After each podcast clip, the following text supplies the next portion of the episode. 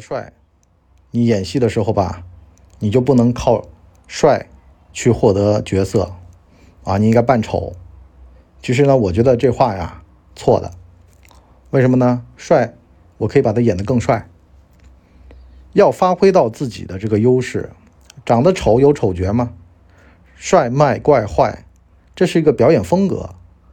但前提呢，是你这个底子好不好，是吧？你说你坏，你坏不过郭德纲，那你怎么办呢？你卖便宜呗，你学你做岳云鹏吗？这不就好了吗？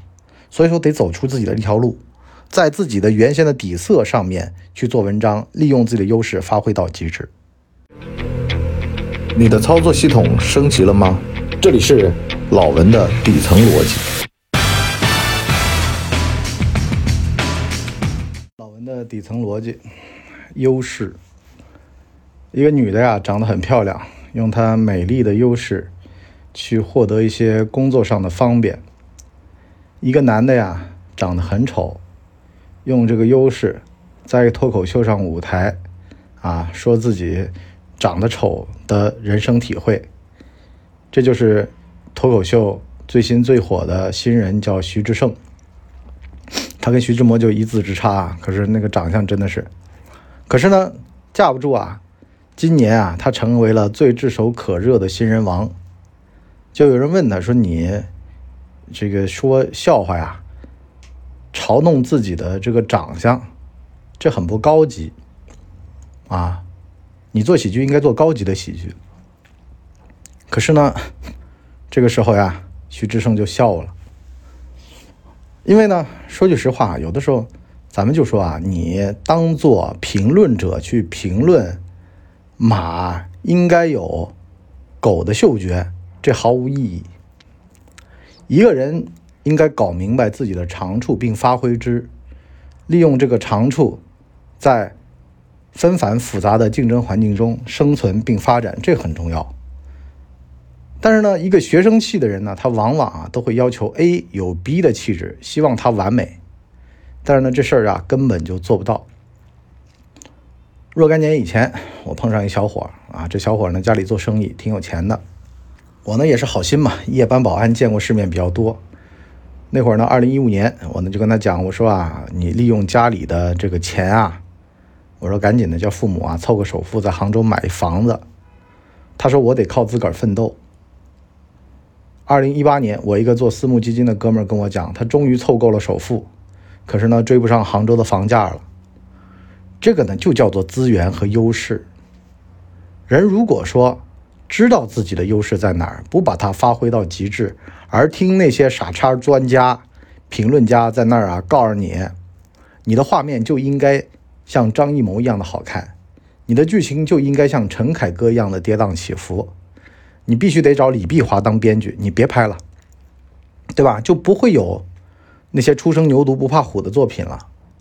哎，每一个大师出身的时候都是有争议的。比如说宁浩，宁浩当年拍《疯狂的石头》的时候，人家就说你是中国版盖里奇。可是呢，谁他的作品没有别人的烙印呢？我就一直啊跟我们内部的小伙伴们说，我说我们做内容创作的呀，我们不能啊特别的清高，那叫愚蠢，在我眼里。为什么呢？你说你唱歌你不模仿张学友，你怎么唱？都是从模仿开始的，是吧？这种唱腔他注册了吗？可能啊，我告诉你，那个王菲的那个唱腔，当年源自北欧某歌手，对吧？这个东西无无可厚非的呀，你只要说给他换个地儿，把它汉化了，又是一个好东西。当年香港多少歌手的歌都是来自于日本的中岛美雪写的，你说这玩意儿怪谁啊？李宗盛、中岛美雪两个人撑起华语音乐大旗，是吧？就这么个事儿。那你说你活不活了？就在桌上只有一碗粥的时候，千万别想着这个燕窝什么味儿啊。这跟你毫无关系，就人必须得呀，踏踏实实看眼前。很多的这种学生气的呀，很多的这种评论者呀，他都是不负责任的，是吧？他说的这个话显得自个儿眼界倍儿高，见过更大的世界，仅此而已。就像你啊说，哎呀，这个小姑娘长得好可爱，在地铁里面拍照，人家就说这是日本的小姑娘，显得自个儿去过日本，仅此而已，你别想太多了，是吧？评论者说的那个评论的话，大部分都是在彰显自己啊，你看，你该听我的吧，我见过。其次呢，利用自己的这个相貌，比如说啊，像徐志胜的笑话，我一直对说笑话这个事儿吧，我的看法是什么呢？只要他能够让人笑完后思考，他就是高级的。无论是说长相还是说病，我记得最新的一期是说自个儿有什么病，庞博就说了很高级啊，他说自个儿有色弱，啊，他色弱不是色魔，啊，他说的很高级。其实我觉得吧，调侃自我，调侃他人，包括于谦儿他们家那档子事儿，在郭德纲的嘴巴里新山色，还是包括很多的这种民间的笑话，都是屎尿屁，啊，男女之事。其实它都是群众喜闻乐见的东西，啊，只要它不是主流，它在小园子里面啊，它关起门来，它无伤大雅，这其实也无所谓，啊，现在主要是大家都得了一个什么病呢？就用抖音的那个话来说，有一个叫叫芳芳的，在抖音上唱歌，唱 R&B 不是手一直会在那儿挥来挥去吗？留言就说啊，把他手绑起来，他就不会唱歌了。说句实话啊，打拍子是这样的。你要是把一个乐队指挥，把一个乐手脚给绑起来，他可能节奏也就不准了，是吧？这本身就是个打拍子的动作。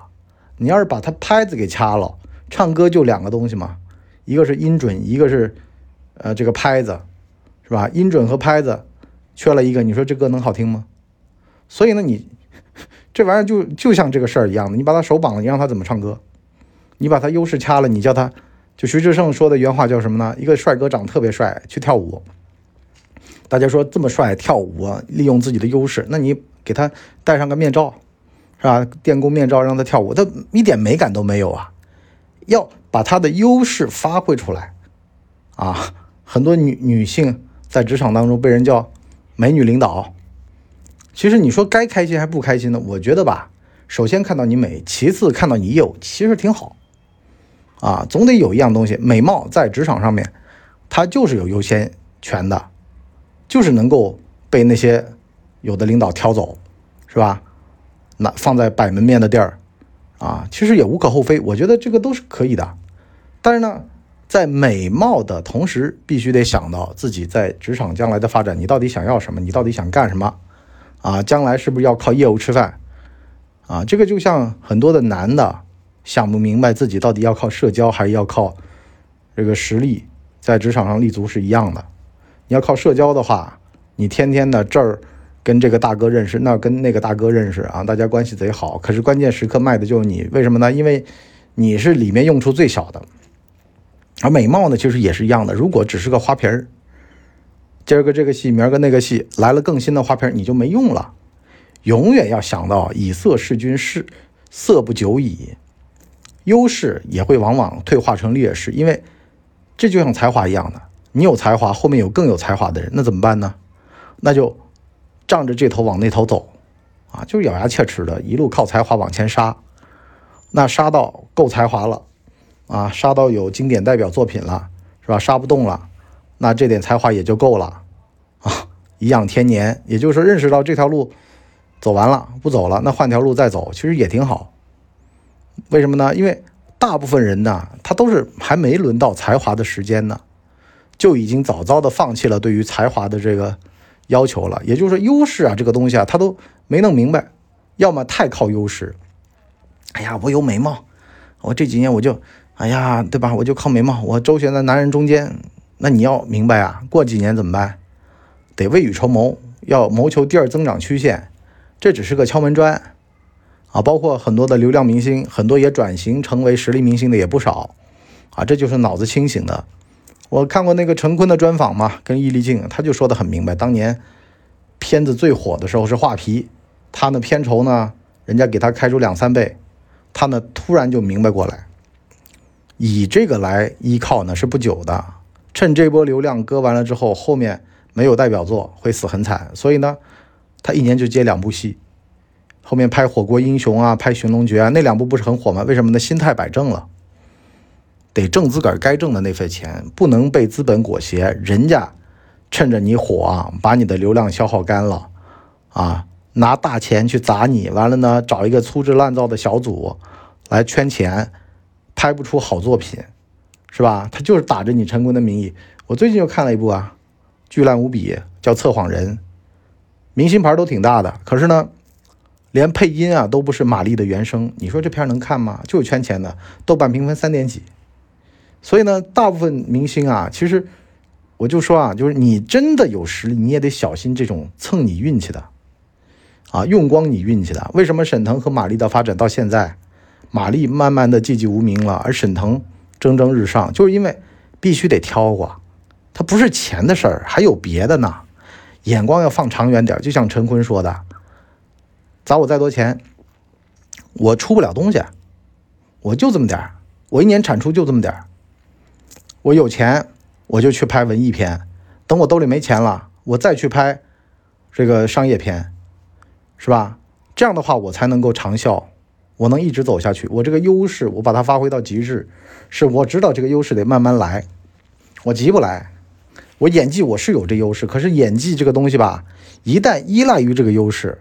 就像徐峥一样的，一直演一个中年男人，这其实就会变成劣势啊！定型了，傻根儿傻根儿，你想嘛？有人说：“哎呀，你只会演傻根儿，演许三多，演傻子。”好了，王宝强靠一部《树先生》把傻子演到了极致啊！一转头，他就去演装疯卖傻的《他人探案三》了。这就是知道自个儿的优势在哪儿，别听人家乱说。哎呦！他就演装疯卖傻的行，别的都不行。好了，转型，其实转型也未必就好。你能把傻根演到极致，演到树先生，对吧？演到画境，到现在他都成了教科书了。你再包括说，我们有的时候讲啊，说这个沈腾啊演喜剧，哎呀，你只会演喜剧，那又怎么了？我把喜剧演到极致不行吗？你让卓别林演哭戏，成龙当年也想转型啊。演那种什么兄弟情的，最后还不是回到他的动作片，吃一头就行了，有一样就够了，对不对？有那么大的野心，吃那么多的东西干嘛？可以去尝试，没错。但是还是要回到自己的优势的根本，就自个儿这个东西是独一无二的，别人拿不走的，那就玩呗，且玩呗。看如果这个玩意儿是替代性很强的，啊，那就得悠着点了。是不是啊？要么价格便宜点，啊，在这里面先立足，不要太飘，不要太浪，啊，一线女星很多呀，是吧？有的就是靠浪、靠飘、靠偷税漏税，啊，然后呢，最近不是吃官司了吗？要倒霉了吗？要赔钱了吗？是吧？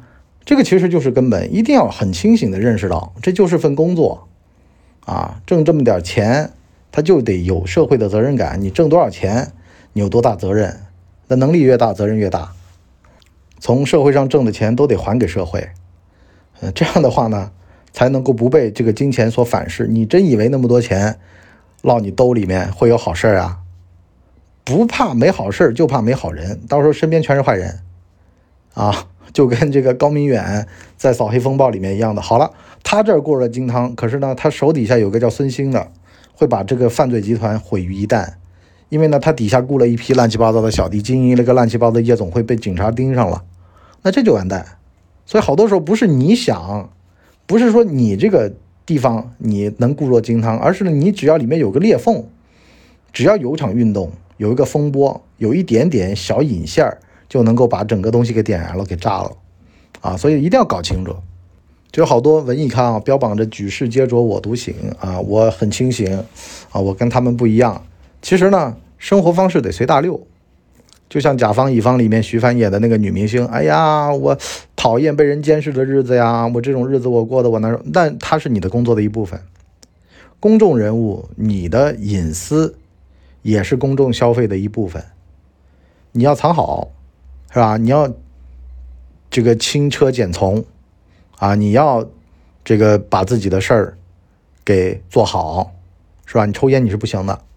你是公众人物，你就没有办法抽烟吃槟榔，啊，这些东西都会出来被放大。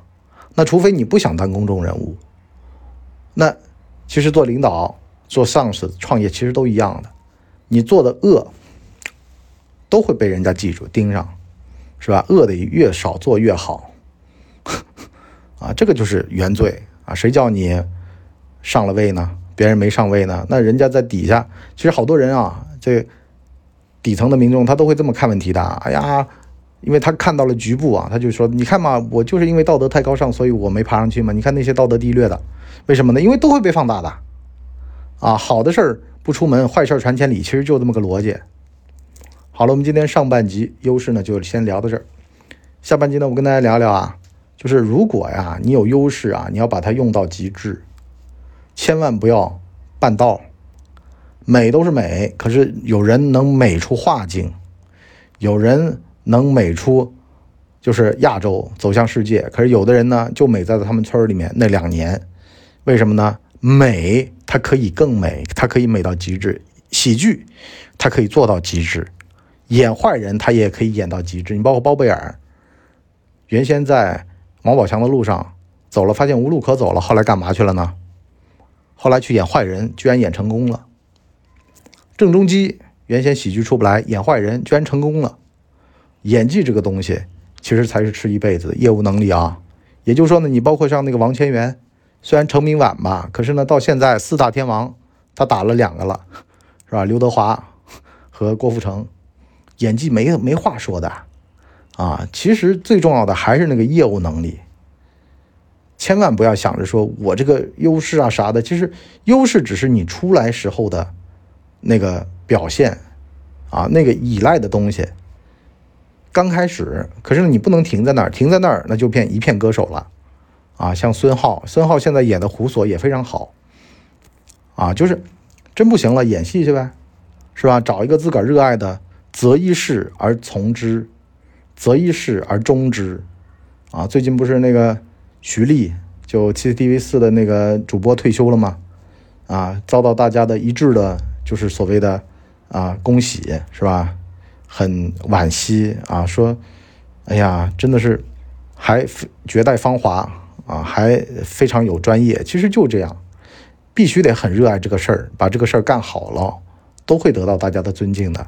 从而呢，其实呢，说句实话，你刚进来靠美貌，但是呢，出来的时候靠的是才华。你刚进来靠的是关系，可是出来的时候靠的是实力。进来和出去，你拥有的是不一样的，这就对了。可是进来出去你还是那个东西，那你就完蛋了，那你这辈子都成长不了。好了，我们今天就先到这儿，我们下半集再聊，拜拜。哎呦，节目听完了，我是麻呢电台的台长杰森。欢迎大家添加干嘛电台官方微信，微信 ID 是文博小号的全拼，加入我们的社群，一起交流成长吧。干嘛电台扫清你人生路上的所有坑，付费订阅请关注微信订阅号干嘛播客。